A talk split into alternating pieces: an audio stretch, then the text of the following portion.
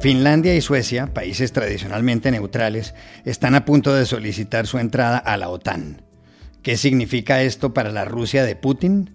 Hablamos con Jussi Pakasvirta de la Universidad de Helsinki. La muerte de Devani Escobar en México ha vuelto a poner sobre la mesa el fenómeno de por qué desaparecen tantas mujeres en ese país. Llamamos a Lupita Ramos Ponce de la Universidad de Guadalajara. Tras la victoria de Carlos Alcaraz en el torneo Conde de Godó en Barcelona, muchos creen que estamos ante el nuevo Rafael Nadal. ¿Es así?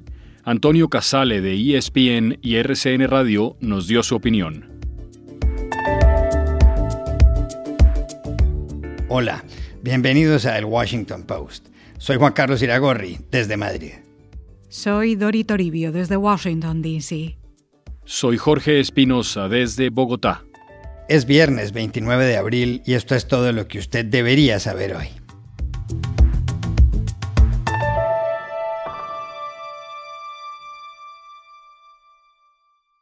Hace dos meses, una de las razones que esgrimió Vladimir Putin para invadir Ucrania es que Rusia quería evitar que la OTAN se acercara a sus fronteras.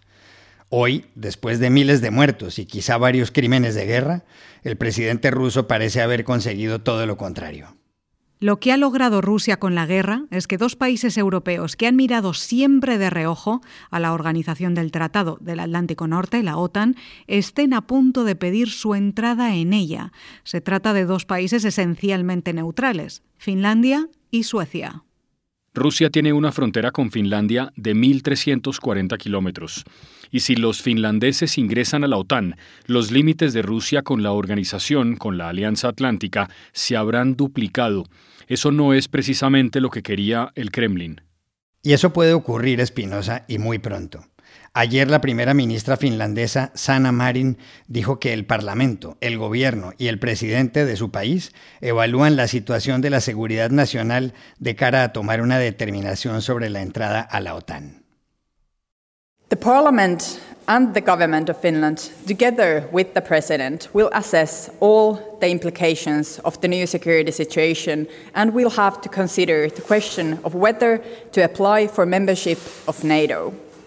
Decision in this issue will be taken very soon. Hasta hace un año, solo el 21% de los finlandeses eran partidarios de entrar a la OTAN. Ahora, tras ver la forma como Rusia invade a su vecina, a Ucrania, el 65% quieren estar en la organización. Saben que si un país de la alianza es atacado, todos los demás lo defenderán. Finlandia ha sido reacia a formar parte de la OTAN, alianza militar que se formó tras la Segunda Guerra Mundial. Los finlandeses declararon su independencia de Rusia en 1917, pero en 1939 fueron invadidos por la Unión Soviética. Luego, tras perder el 10% de su territorio, se declararon neutrales. Ahora, por causa de la guerra en Ucrania, están dialogando con la OTAN, al igual que Suecia, según dijo ayer el secretario general de la organización, Jens Stoltenberg, que agregó que finlandeses y suecos son bienvenidos y que el proceso de entrada sería rápido. We are in dialogue with Finland and Sweden, and uh, it's their decision. But if they decide to apply, the, uh, Finland and Sweden will be warmly welcomed and expect the process to go uh, quickly. Todo indica que Finlandia solicitará su ingreso el mes que viene y que Suecia tardará algo más. Los suecos han mantenido la neutralidad por casi 200 años. La última vez que combatieron en un gran conflicto bélico fue en las guerras napoleónicas. A Rusia no le ha caído nada bien la intención de Finlandia y Suecia. El portavoz de Putin, Dmitry Peskov, dijo que eso cambiaría el equilibrio de fuerzas en la zona y el propio presidente amenazó con tomar represalias. ¿Será entonces que si entran a la OTAN, Finlandia y Suecia querrán un estatus como el de Dinamarca y Noruega? Se lo preguntamos ayer a Jussi Pakasvirta, profesor de la Universidad de Helsinki.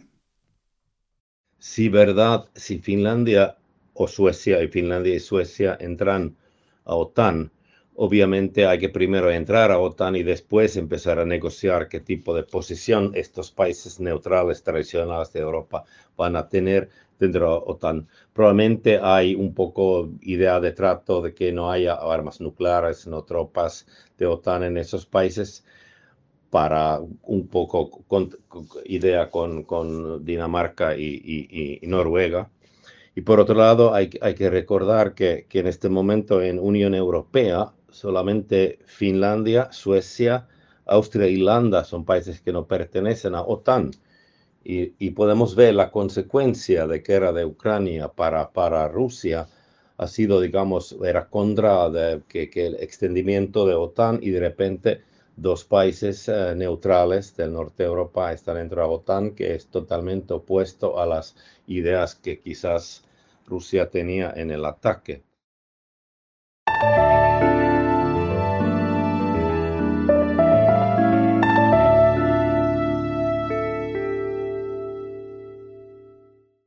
En México, una semana después de que el cuerpo de la joven Devani Escobar apareciera en un tanque de agua abandonado, crece la indignación por la gran cantidad de desapariciones de mujeres en distintas partes del país. El rastro de Devani Escobar se perdió el 9 de abril por la noche. Había ido a una fiesta. Luego se supo que salió de allí en un automóvil particular. Algunas imágenes la muestran bajándose del vehículo y después ya sola junto a la carretera que va de Monterrey a Nuevo Laredo.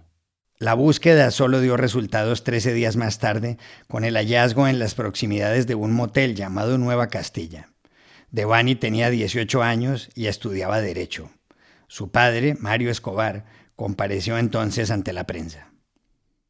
Sigo pensando, hasta no demostrar lo contrario, eh, que mi hija no cayó sola. Hay que demostrarlo. No se descarta nada, nada, totalmente nada. Y repito, sigo con la esperanza de encontrar la respuesta, sea la que sea. El año pasado hubo 2.800 mujeres desaparecidas en México, una cantidad muy superior a la de años anteriores. En total se registra la desaparición de 25.000 mujeres en todo el país. Este mes han desaparecido nueve en Monterrey, capital del estado de Nuevo León. ¿Por qué tantas mujeres desaparecen en México? Hablamos con Lupita Ramos Ponce, profesora e investigadora de la Universidad de Guadalajara y vicecoordinadora del Comité de América Latina y el Caribe para la Defensa de los Derechos de la Mujer, el CLADEM. Bueno, el tema de las desapariciones de niñas y de mujeres en México tiene más o menos una década eh, que se han presentado de manera constante y exponencial. Sin embargo, en los últimos años se ha agudizado esta problemática. ¿Y por qué se ha agudizado? Eh, yo creo que fundamentalmente es la cuestión de la impunidad. Es decir, eh, no existen responsables de las desapariciones en la cárcel. No hay nadie imputado por estos delitos y sobre todo que se sigue mandando un mensaje equivocado de que se pueden cometer estos delitos, estas atrocidades sin que ocurra nada. El manto de la impunidad cobija a quienes cometen estas tropelías de desaparecer a niñas, a mujeres, a jóvenes y que no se realizan investigaciones adecuadas, sobre todo correlacionándolas con otros delitos eh, que pueden ser trata de personas o explotación sexual. ¿no? Entonces, el origen eh, que nosotras vemos fundamentalmente en estados como Tamaulipas, como Jalisco y como Nuevo León, que son las tres entidades del país que tienen el número más alto de desapariciones de niñas, de jóvenes, de mujeres, tienen que ver, deberían estar siendo correlacionadas estas investigaciones con los delitos de trata y de explotación sexual, porque además el promedio de edad de desapariciones de estas niñas, de estas jóvenes, va desde los 14 a los 24 años. Es el, el número mayor de incidencia, aunque las desapariciones en realidad ocurren en distintas etapas de la vida.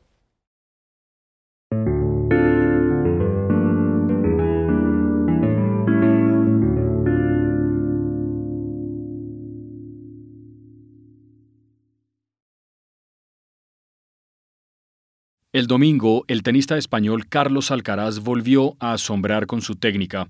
Ese día, el joven nacido en El Palmar, en Murcia, derrotó a su amigo Pablo Carreño en la final del torneo Conde de Godó, en el Real Club de Tenis de Barcelona. El marcador fue 6-3, 6-2.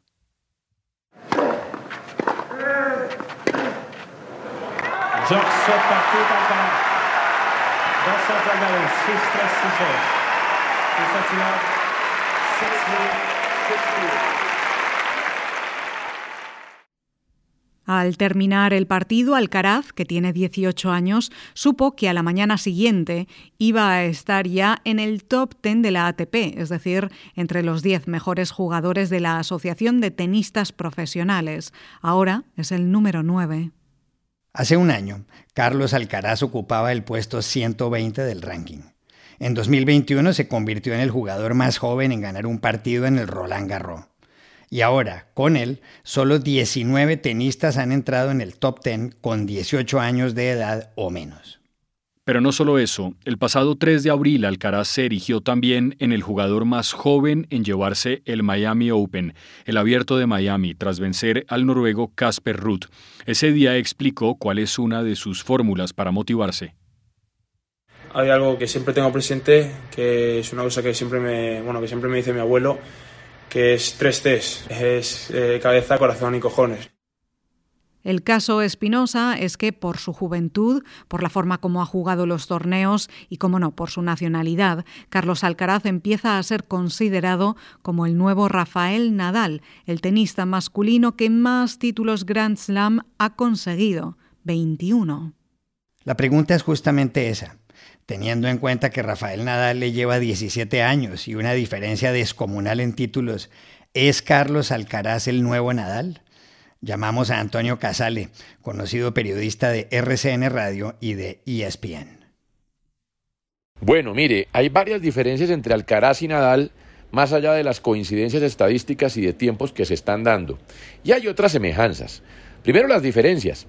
Las diferencias tienen que ver con la formación. Alcaraz eh, se ha hecho la mayor parte de su carrera en la escuela de Juan Carlos Ferrero y pasó por algunos días eh, y algunas pequeñas temporadas por la escuela de Rafa Nadal en Mallorca. Juan Carlos Ferrero es otro tenista español que fue muy importante, cuyas características técnicas son más ofensivas.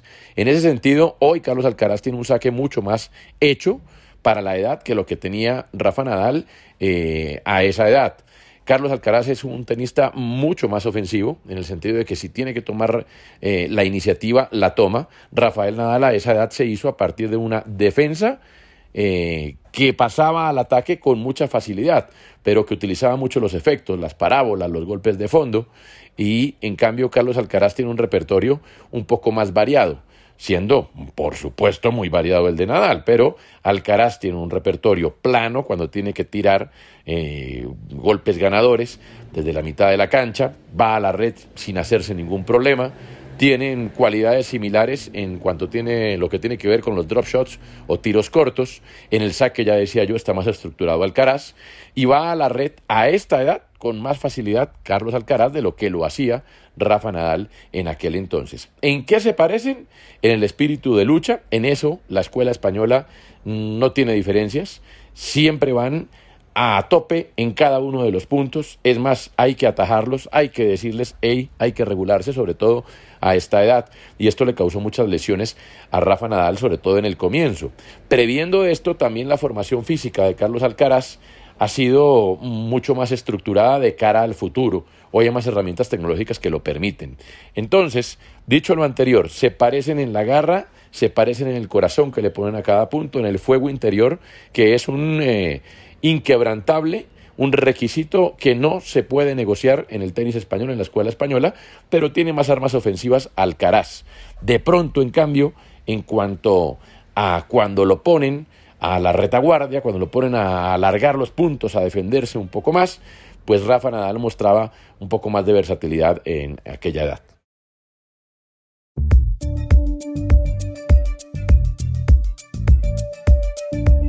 Y estas son otras cosas que usted también debería saber hoy. El presidente de Estados Unidos, Joe Biden, pidió ayer al Congreso 33 mil millones de dólares más para ayudar a Ucrania. La propuesta incluye asistencia militar, económica y humanitaria.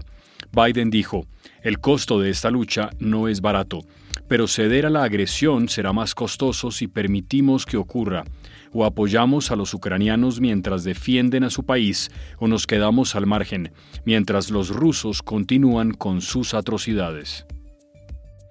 the cost of this fight uh, is not cheap, but caving to aggression is going to be more costly if we allow it to happen. We either back Ukrainian people as they defend their country, or we stand by as the Russians continue their atrocities and aggression in Ukraine.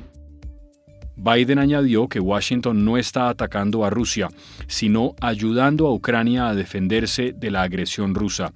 Esta propuesta de la Casa Blanca tendrá que ser aprobada por el Congreso, que en marzo dio luz verde a otro paquete de ayuda a Ucrania por 13.600 millones de dólares. En el Ecuador, el presidente Guillermo Lasso afronta una crisis de gobernabilidad a menos de un mes de cumplir su primer año de mandato, con la renuncia en tres días de cuatro ministros. El primero en irse fue el de Defensa, Luis Hernández, después de un escándalo de captación ilegal de dinero que involucraba a un militar que luego apareció muerto. Después se fue el de Energía, Juan Carlos Bermeo, cuestionado por contaminación ambiental. Ayer renunciaron otros dos, Bernarda Ordóñez, de Derechos Humanos, y Pedro Álava, de Agricultura. El gobierno respondió que fue el propio presidente Lasso quien les pidió la dimisión. En el Perú, el gobierno de Pedro Castillo está planeando comprar la cosecha de hoja de coca como parte de una nueva política contra las drogas. El anuncio lo hizo el miércoles el jefe de gabinete, Aníbal Torres, que dijo, es indispensable, al menos durante un año, comprar la hoja de coca a los actuales productores. La propuesta fue recibida con críticas. El exministro del Interior, Rubén Vargas, señaló que el mensaje es peligroso porque incentiva la siembra de coca, una materia prima utilizada por el narcotráfico. Según la ONU, Colombia, Bolivia y Perú fueron en 2021 los mayores productores mundiales de hoja de coca y de cocaína. Y aquí termina el episodio de hoy de El Washington Post, El Guapo. En la producción estuvo John F. Burnett. Por favor, cuídense mucho y pueden suscribirse a nuestro podcast en nuestro sitio web, elwashingtonpost.com, seguirnos en nuestra cuenta de Twitter, arroba y también nos encontrarán en Facebook buscando el Post Podcast. Chao, hasta la próxima.